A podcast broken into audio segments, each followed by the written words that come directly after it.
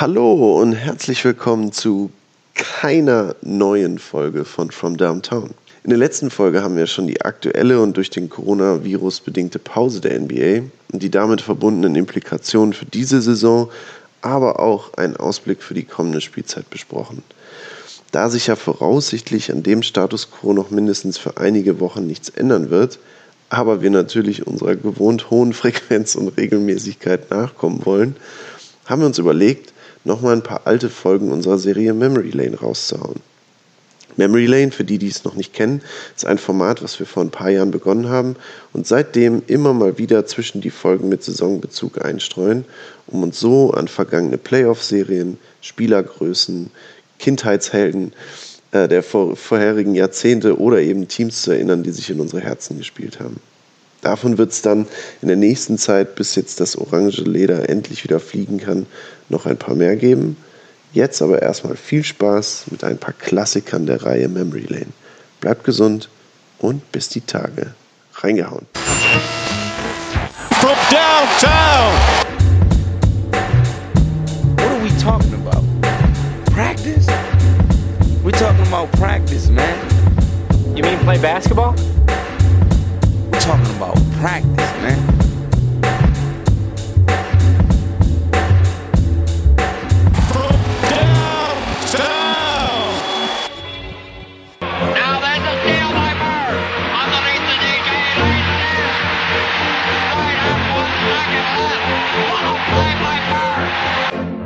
Michael against Russell, 12 seconds.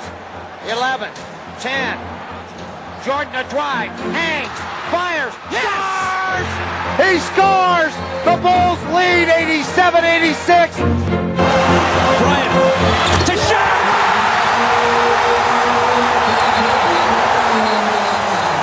Hallo und herzlich willkommen zu From Downtown, Folge 78, 79, äh, wie immer präsentiert von der Basket, Deutschlands größten Basketballmagazin. Mehr Infos kriegt ihr auf www.basket.de und www.facebook.com slash basket. Das erste Mal, dass ich das Intro mache, ich bin äh, aufgeregt, meine Hände sind äh, voller Schweiß.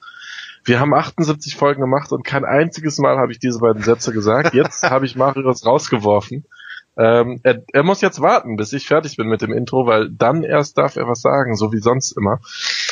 Äh, wieso mache ich das Intro? Herzlich willkommen zur ersten Folge von äh, Memory Lane, Episode 1. Und ähm, der Marius hat es letztes Mal angeteasert. Wir sind jetzt endlich unter der Woche auch erreichbar. Äh, erhöhen unsere Frequenz, erhöhen das Inno Innovationspotenzial und wollen mit euch ein bisschen ähm, ja in Memories schwelgen und äh, ein bisschen die Schwarz-Weiß-Bilder rauspacken. Nicht ganz, ähm, aber wir werden Legenden besprechen. Willst du noch ein bisschen mehr über das Konzept verraten? Ich bin auch ganz aufgeregt. ähm, ja, stimmt. Also wir haben es ja im letzten Podcast schon angekündigt, dass wir gerne ein bisschen über ja, Legenden oder äh, Spieler aus vielleicht sogar vergangenen Decades, wie auch immer, sprechen wollen. Und ähm, das werden jetzt keine einstündigen Pots, wie wir die sonst immer am Samstag und am Sonntag ähm, machen, immer, haha, äh, so semi-regelmäßig, sondern das werden so 15 bis 20 Minuten Takes, wo wir uns einen Spieler rausgucken und ein bisschen über seine Karriere sprechen wollen, ein paar Meilensteine herausheben wollen. Und äh, für uns ganz witzig, weil das halt Spieler sind, die so abseits des Tagesgeschehens ja natürlich vielleicht manchmal noch als Trainer oder als Kommentator oder im Front Office des einen oder anderen Teams stattfinden, aber jetzt nicht, wenn man sich die Boxscores der Liga, Liga anguckt und vielleicht für die ganz jungen NBA-Fans unter euch auch die Möglichkeit, den einen oder anderen besser kennenzulernen. Ja, und wie machen wir das? Äh, die erste Folge, weil wir das äh, ins Leben gerufen haben, selber Marius hat mich gefragt, hey, wie wär's denn damit, weil wir offline ähm, vor dem Record-Button häufig mal darüber sprechen, ähm, bisschen so über Legenden quatschen, wie ihr das wahrscheinlich auch macht, wenn ihr irgendwie mit Buddies ein Sixpack Bier habt und wenn es mal wieder so einen Commercial Break gibt in der Nacht, dann, dann quatscht ihr eben oder zeigt eine alte YouTube äh, YouTube Shots ich wurde gefragt von Marius, ob ich Bock habe auf dieses Segment und habe dann äh, einfach mal direkt aus der Pistole geschossen und das passt auch schon zu dem Spieler, äh, jemand vorgeschlagen. Und äh, deine erste Reaktion war, haha, machen wir gern, aber wie kommst du denn bitte auf den? Äh, und es ist, äh, ähm, passend zu den Indiana Pacers, die wir adoptiert hatten, Reggie Miller. Ähm, yes. Wer sollte es auch anders sein von äh, den Indiana Pacers? Einer der wenigen Spieler, die ähm, die ganze Karriere über ähm, bei einem Team geblieben sind. Äh, Pacers ähm, zu Geburt sozusagen und Pacers, als er retired worden ist äh, oder retired ist. Und ich glaube, es ist ein sehr, sehr interessanter Spielercharakter. Deshalb habe ich ihn genommen. Ich glaube, es scheiden sich ein bisschen äh, die Geister an seiner Legacy. Er ist brand, brandaktuell wegen äh, seinem, seinem Dreierwurf, äh, war vielleicht ein bisschen sogar vor seiner Zeit damals und natürlich wegen der Verbindung zu den Knicks, aber da kommen wir oh. peu à peu dann darauf zu sprechen.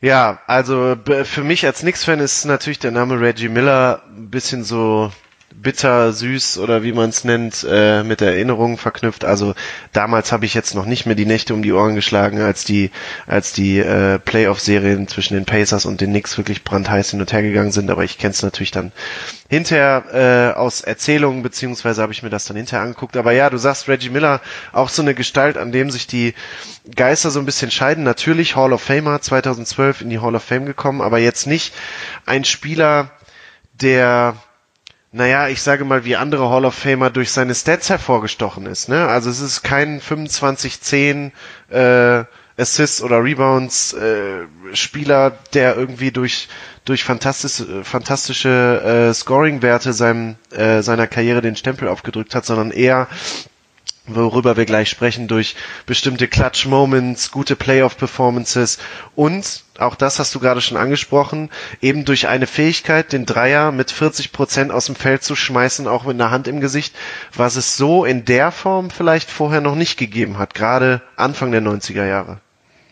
Absolut. Ähm, ist auf Rang 2 der, der versenkten Dreier insgesamt, ist glaube ich auch nach wie vor auf Rang 2 der Four-Point-Plays, was ganz interessant ist, weil ähm, back in the day die Four-Point-Plays nicht so einfach kamen wie jetzt, wo man ein bisschen nach hinten fallen kann oder äh, unsanft landet und, und äh, noch touchiert wird, dann kriegt man das Four-Point-Play. Mhm.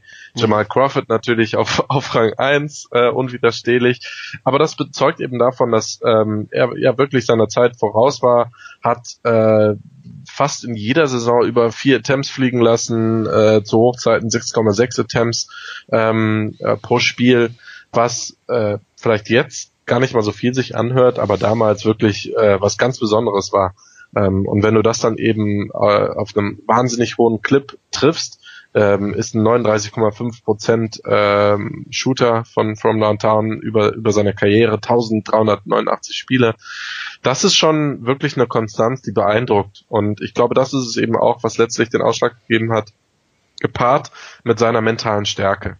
Äh, Reggie Miller war wirklich, äh, und du wirst das nochmal ein bisschen revisiten dann, ähm, ein, ein Mann, der für die Playoffs und für große Momente gemacht worden ist. Ja, du hast, äh, es ist wahrscheinlich der Spieler, dem man nachsagt, dass er Eis in den Venen hatte oder am meisten nachsagen würde, dass er Eis in den Venen hatte, wenn er derjenige war, ähm, der den letzten Schuss nimmt. Gibt natürlich noch so ein paar andere Berühmtheiten, äh, die vielleicht bei den Bulls gespielt haben, die das nochmal stärker hatten, aber er ist sicherlich jemand, den, den das absolut definiert hat. Ähm, und da kann ihm auch niemand was vormachen. Das waren also weniger seine, seine Boxscore-Stats, die da heraustrafen, sondern vor allem eben dieses mentale, was auch äh, dazu geführt hat, dass die Gegner durchaus enorm viel Respekt vor ihm und seinem Wurf hatten. Absolut. Also einmal ist Reggie Miller damals, glaube ich, eine Waffe gewesen, die so kein anderes Team hatte. Das ging dann, also auch so ein bisschen so ein Trendsetter ähm, in gewisser Art und Weise. Natürlich sind dann auch Figuren wie Ray Allen oder jetzt Steph Curry, dessen Spielweise wahrscheinlich auch daher irgendwie ein bisschen entstanden ist, hinterhergekommen. Aber Reggie Miller in einem Team zu haben, in den 90 war schon was Besonderes in den 90er Jahren. Es war so, dass die NBA damals natürlich von gerade von den Big Men geprägt worden ist. Also wir hatten Shaq, wir hatten Alonso Morning, wir hatten Patrick Ewing, Hakeem Olajuwon. Genau, also das waren eigentlich die Franchise-Spieler, wo, um die sich alles gedreht hat, so wo, vor allem in der Offensive oder dann, wenn es eng geworden ist. Heute in der NBA ist es ja so, dass es eher dann die kleineren Spieler sind. Also wir haben in der letzten Folge über Russell Westbrook gesprochen, der jeden Ball im vierten Viertel bei den Oklahoma City Thunder kriegt. Steph Curry, John Wall, Chris Paul und so weiter und so fort. Ähm, das hat sich schon ein bisschen gewandelt. Und dann jemand zu haben wie Reggie Miller, der so sicher den Schuss von draußen trifft, ähm, beziehungsweise auf den das Spiel fokussiert ist als Two-Guard oder als Small Forward dann teilweise, das war schon was Besonderes. Die Indiana Pacers hatten damals auch nicht so den dominanten Big Man mit Rick Smith, jemanden, der schon sehr solide war und auch so seinen äh, ja, wie sagt man denn, seinen Ground halten konnte gegen eben diese gerade gerade genannten Superfünfer, ähm, aber auf den jetzt nicht das ganze Spiel fokussiert war. Äh, Reggie Miller war natürlich der der Focal Point, ähm, insofern auch eine ja teilweise so ein bisschen so eine neue Spielweise, die die Indiana Pacers damals geprägt haben. Ähm, ja, die Playoffs hast du gerade angesprochen und den Respekt vom Gegner.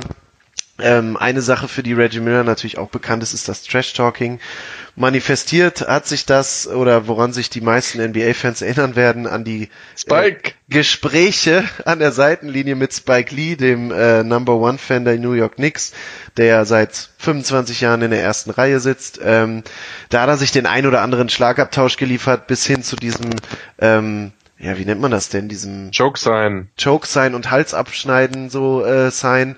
Äh, wenn ihr Reggie Miller bei YouTube eingebt, dann werdet ihr wahrscheinlich, oder Reggie Miller Highlights, werdet ihr wahrscheinlich zuerst die, leider Gottes, die 1995er Eastern Conference Semifinals gegen die Knicks sehen. Da hat er in den letzten 18 Sekunden im Spiel 1 der Playoffs acht Punkte gescored. Ähm, nach einem Inbound-Pass einen Dreier geschmissen, dann einen Stil geholt, wieder zurück an die Dreierlinie gerannt und im Rückwärtsfallen quasi im Umdrehen sozusagen den nächsten Dreier reingeswischt. Ähm, das ist so ein bisschen ja sein das, das Spiel, was so, glaube ich, seiner Karriere seinen Stempel aufgedrückt hat. Ähm ja, das, das defined natürlich auch. Also absolut, ich, ja. ich zum Beispiel und, und das defined nicht nur ihn als Spieler, äh, sein Team als Mannschaft, sondern eben auch eine Fanbasis ähm, auf Jahre hinweg. Ich zum Beispiel werde es nie vergessen, wie ich irgendwie nachts um drei live gesehen habe, wie Dirk ähm, erst das Spiel äh, gegen die Utah Jazz halt ähm, ausgeglichen hat und dann den, den Dreier mit dem Buzzer äh, reingeworfen mhm. hat. Und das war ein normaler Buzzerbeater während der Saison. Mhm. Also es ist jetzt nicht so, dass das in den Playoffs war, aber das war wirklich ein Moment, ich, ich, ich stand und bin rumgesprungen wie ein kleines Kind, wirklich. Und äh, wenn da sowas in den Playoffs passiert, wie, wie jetzt im Fall von Miller, und dann noch zwei Jahre hintereinander gegen dasselbe Team, dann hast du natürlich dir schon äh, ja mehr als nur eine Wikipedia-Fußnote eben ausgekarft und, und äh, das ist das ist irgendwie schon auch schön zu sehen, dass sowas, diese Stories dann eben auch konserviert werden über Jahre. Ja, und das, ähm, also zum einen genau ist das eben der Stempel, der dann deine Karriere prägt, aber auch diese Rivalitäten. Das vermisse ich so ein bisschen. Da werden wir, wenn wir dann über andere Spieler reden, wahrscheinlich immer wieder drauf zurückkommen, dass es früher richtig krasse Rivalitäten zwischen den einzelnen Teams gab. Also äh, diese 95er Serie, die ich jetzt gerade angesprochen habe, wo er so ja den Namen des Nick Killers äh, so ein bisschen bekommen hat, ähm, das war nur eins von vielen Aufeinandertreffen in den Playoffs. 1994 bis 1999 ähm, gab es immer wieder Momente, wo die beiden Teams aufeinander geknallt sind und dann eben dieses Reggie Miller gegen Allen Houston ähm, ähm, äh, mit Patrick Ewing auf der Knicks-Seite und so weiter und so fort. Das Four-Point-Play 1999 von Larry Johnson, das sind alles so Momente zwischen diesen beiden Teams, die auch die Karriere von Reggie Miller dann eben ausgemacht haben. Und ähm, diese Rivalitäten, die gibt's in der NBA jetzt im Moment, glaube ich, relativ selten, vor allem über so eine lange Zeitspanne, wie es zum Beispiel bei Indiana und New York der Fall gewesen ist.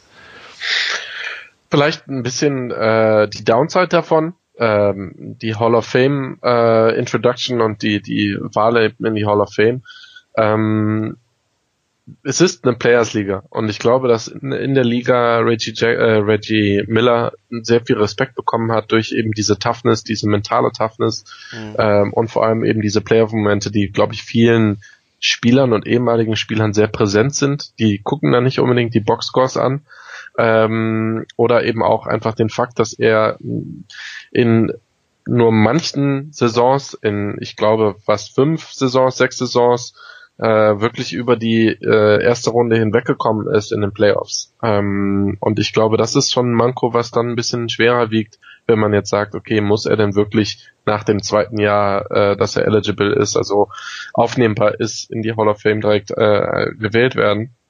Mhm. Ich denke, dass ähm, wäre nicht unbedingt notwendig gewesen. Das ist vielleicht ein bisschen Nitpacking, aber ähm, ich glaube, was die Statistiken betrifft, ist das ein bisschen mau. Ja, ich glaube, ja, also bei den Statistiken gebe ich dir recht, da wäre er für mich auch kein First Ballot Hall of Famer. Ich glaube, es sind tatsächlich eher diese Momente, die dann ähm, oder vielleicht, also diese, die das so ein bisschen nach vorne gepusht haben, vielleicht aber auch der Fakt, dass seine Karriere ja auch, wie bei vielen aus dieser Generation, äh, nehmen wir Carl Malone oder nehmen wir äh, Charles Barkley, aufgrund der fehlenden Championship als unfinished gilt. Und ich glaube, dann äh, wollte die NBA ihm vielleicht da noch so ein bisschen ja das nötige Spotlight zukommen lassen, äh, dass seine Karriere dann doch mit einer Hall of Fame äh, Introduction endet. Ähm, denn wenn wir dann über die über diese ganzen Playoff Appearances sprechen und über die Rivalitäten gegen die Knicks, es gab dann tatsächlich äh, 2000 äh, quasi eigentlich schon fast äh, ja so ab der zweiten Hälfte seiner Karriere dann den Einzug in die NBA Finals. Ähm, Jalen Rose redet da oft gerne drüber in seinem Podcast, der damals auch Teil der Pacers war, aber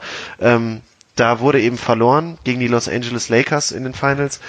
Und ein anderes Mal ist er dann auch nicht mehr zurückgekommen. Äh, wenn du jetzt keine Final, nur einmal Finals gespielt hättest ähm, und dann nicht in der Hall of Fame wärst, dann wäre vielleicht der Name Reggie Miller auch nicht mehr so häufig genannt worden, wie er jetzt. Da folgen ja dann Sachen auch draus, wie er jetzt bei Turner, er ist jetzt Broadcaster und so weiter und so fort, dann noch stetig präsent ist. Das wäre vielleicht ohne die Hall of Fame anders gewesen.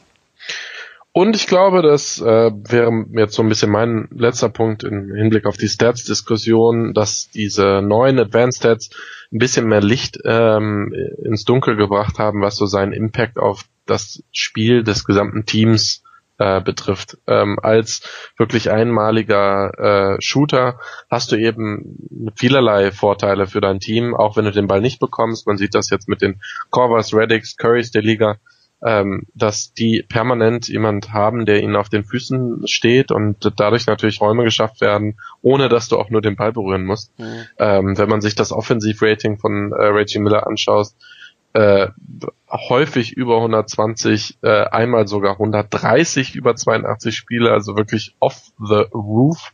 Mhm. Ähm, True Shooting abartig hoch. äh, Warp, äh, also Value over Replacement, das wäre ja auch zum Beispiel ein Faktor, wo, wo das Shooting dann, dann mit reinkommt. Ähm, auch jede Saison im Prinzip fast bis jetzt auf die Twilight Years, nenne ich sie mal, die, die, äh, die, Rookie-Saison, ja. die letzte, ähm, sehr hoch bis teilweise exorbitant hoch, äh, sprich über vier. Das sind natürlich Zahlen, die dann schon sagen, hey, äh, der hatte absolut wesentlichen Anteil am sportlichen Erfolg der Indiana Pacers in der Zeit. Ja, und wie du schon sagst, vor allem in den Playoffs, ne? Also ähm, auch eine wenn, Frage. Ja, sorry. Nee, nee, ich wollte nur sagen, auch wenn es in der Regular Season oder seine Karriere Regular Season Stats jetzt mit 18 Punkten nicht so super aussehen, aber in den Playoffs gab es dann doch äh, regelmäßig Serien, in denen er 25, 30, 32 Punkte geaveraged hat. Also wenn es dann drauf ankam, und dafür steht ja auch sein Name so ein bisschen, dann war er auf jeden Fall da. Ähm, es gab ein Spiel 2004, November, im Palace of Urban Hills. Ähm, und das ist wohl das Spiel, was nach dem besagten Knicks-Spielen das bekannteste in der Geschichte von den Indiana Pacers ist. Es ist der mhm. berühmte äh, Brawl äh, Ron Artest äh, natürlich mit von der Partie, Steven Jackson.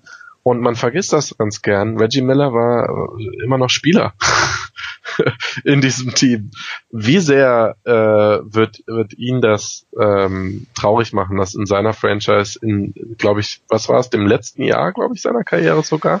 Ich glaube schon. Ähm, das passiert ist. Ähm, ich habe mir das, das noch gar nicht so lange her, dass ich mir diese Szenen nochmal angeguckt habe. Äh, das, da war Reggie Miller ja noch Spieler, aber er war auf jeden Fall nicht im Spiel. Er saß im Anzug auf der Bank und er war dann so ein bisschen daran beteiligt, vor allem die beiden Hauptprotagonisten Steven Jackson und Ron Artest auf der einen Seite und äh, Ben Wallace von Detroit auf der anderen Seite so ein bisschen auseinanderzuhalten oder vor allem also auseinanderhalten ist ihm natürlich nicht gelungen, aber äh, vor allem Ben Wallace, ach, Ben Wallace sag ich schon, Ron Artest so ein bisschen zu zähmen und ihn in Richtung Katakomben irgendwie zugeleiten. Ja, das ist natürlich, also wir haben gerade über die Playoff-Serien gegen die Knicks gesprochen. Das ist wahrscheinlich das, was das sind die positiven Highlights, acht Punkte in 18 Sekunden, Choke gegen Spike Lee und so weiter und so fort, Einzug in die Finals gegen die Knicks.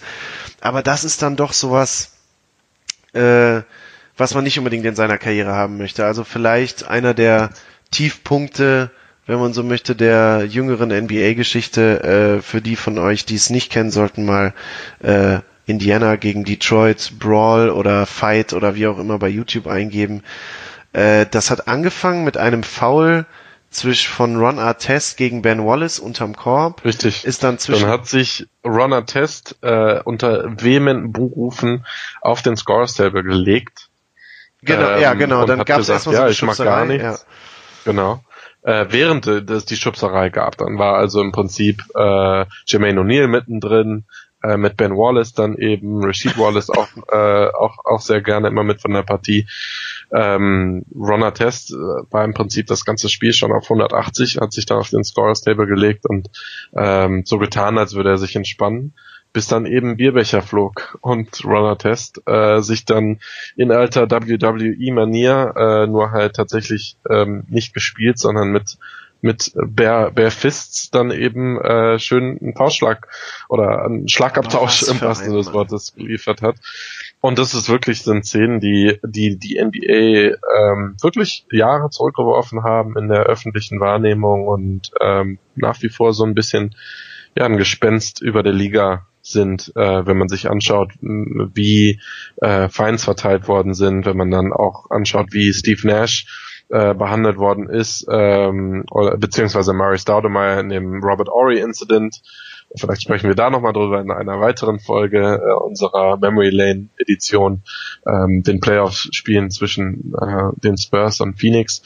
Das sind alles Effekte, die, die eben aus diesem Spiel kommen und ich dachte, es wäre interessant nochmal zu sehen. Ich habe es selber gar nicht so auf dem Schirm gehabt, dass eben Reggie Miller zum Abschluss seiner Karriere mit diesem doch immer sehr classy Indiana-Team dann ausgerechnet da drin verwickelt war. Ja, absolut. Und mein lieber Mann, da ging's echt. Also wenn ihr das nicht kennt, äh, da müsst ihr euch das mal angucken. Da ging's sowas von hoch her. Das äh, kann man sich eigentlich gar oder heute kann ich mir das nicht mehr vorstellen, dass es überhaupt noch so weit kommen kann. Aber ja, das ist so ein ein negativer Punkt wahrscheinlich in seiner Karriere, auch wenn er da selber gar nicht so aktiv dran beteiligt worden ist. Aber ähm, Reggie Miller wird immer leider Gottes dafür stehen, im Madison Square Garden die absolut legendärsten Performances im vierten Viertel hingelegt zu haben. Er wird dafür stehen, dass man, äh, dass er einer der ersten war, der das Dreier, der den Dreier als Waffe oder auch als äh, ja nicht nur als so ja, jetzt fehlen mir die richtigen Worte dafür. Also nicht nur ab und zu als Waffe eingesetzt hat, sondern als Hauptfokus seines Spiels und sich Ja, als darum, Repertoire, ja. Genau, und sich darum das ganze Team gebildet hat in einer Zeit, wo es eigentlich eher die Vierer oder Fünfer waren, auf denen der Fokus lag. Jetzt mal von Michael Jordan oder Allen Iverson, so zwei Freaks auf ihren Positionen natürlich dann abgesehen, aber Reggie Miller im, in puncto Dreipunkt-Shooting doch der Erste gewesen. Und natürlich das ganze Trash-Talking. Ähm, Spike Lee habe ich gerade erwähnt. Man könnte jetzt ewig so weitermachen, was er sich mit Charles Oakley, John Starks, äh, Tim Hardaway Jr., Alonzo Mourning für verbale Schlagabtausche geliefert hat. Ähm, das war schon so ein bisschen mehr Grit and Grind, äh, Tony Allen-like, wenn man heute noch jemanden finden möchte, der das so macht, als, als dass das bei vielen äh, NBA-Spielern heute noch der Fall ist. Ja, definitiv. Und man wird ihn jetzt immerhin auch immerhin äh, bei, bei jedem zweiten TNT-Game im Prinzip sehen. Ja, das können wir vielleicht noch- noch mal, das können wir vielleicht noch mal ansprechen. Wie gefällt er dir als Moderator? In Ordnung. Ich, ich glaube, er hat immer so ein bisschen Neunmark, Neunmark-Kluges an sich und ich glaube, das ist Mhm. auch eine Sache, die vielen Spielern während seiner aktiven Karriere auf den Sack gegangen ist. Ja. Ähm, äh, sehr gehässig manchmal, äh, zumindest äh, bisschen ironisch. Ähm, ich finde, er hat eine sehr angenehme Stimme, was ja durchaus wichtig ist. Er Mhm. versteht viel vom Basketball. Ähm, aber ich habe das ja letzte Saison schon mal gesagt oder jetzt in der Preseason. Äh, Chris Webber ist mir da zum Beispiel wesentlich lieber, weil er eine gute Mischung hat, auch ein bisschen jovial zu sein, ein bisschen entspannter, ein bisschen, äh, bisschen gelockerter. Ähm, er ist immer sehr, sehr bierernst. Hm. Neunmal klug ist, finde ich, das Wort, was ihn am besten beschreibt. Habe ich das gerade gesagt? Hast du gerade gesagt, ja. Okay, das stehe ich zu. Ähm, ja, wir wollten es ja auch gar nicht so lange machen, äh, sondern nur so ein paar Punkte uns rauspicken von den Spielern, die wir jetzt Woche für Woche uns nochmal angucken werden oder den Momenten. Es müssen ja nicht nur Spieler sein in der Memory Lane.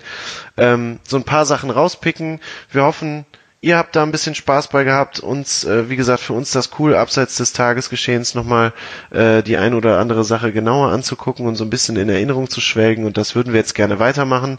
Wenn ihr, auch das äh, ist natürlich nicht anders als im normalen Podcast, äh, wenn ihr da irgendwelche Empfehlungen habt oder Sachen habt, hey, ich würde super gerne mal über Spiel 7 von was was ich wann reden. Das war doch das Überspiel in diesem Jahr. Ähm, dann können wir das sicherlich machen. Ansonsten werden wir uns jetzt nach und nach jede Woche auch mal Sachen rauspicken, auf die wir einfach Bock haben, glaube ich. Genau. Ne? Bleibt auf jeden Fall dran. Kommt noch ein kleiner Soundbite hinterher. Ja, genau. Äh, ja, super. Das für die erste Folge von Memory Lane. Memory, Mem Memory, Memory Lane, um Gottes Willen. Äh, da arbeiten wir noch ein bisschen dann. From Downtown. Reingehauen. 105.99, 18.7 seconds left. Miller for three, and he got it.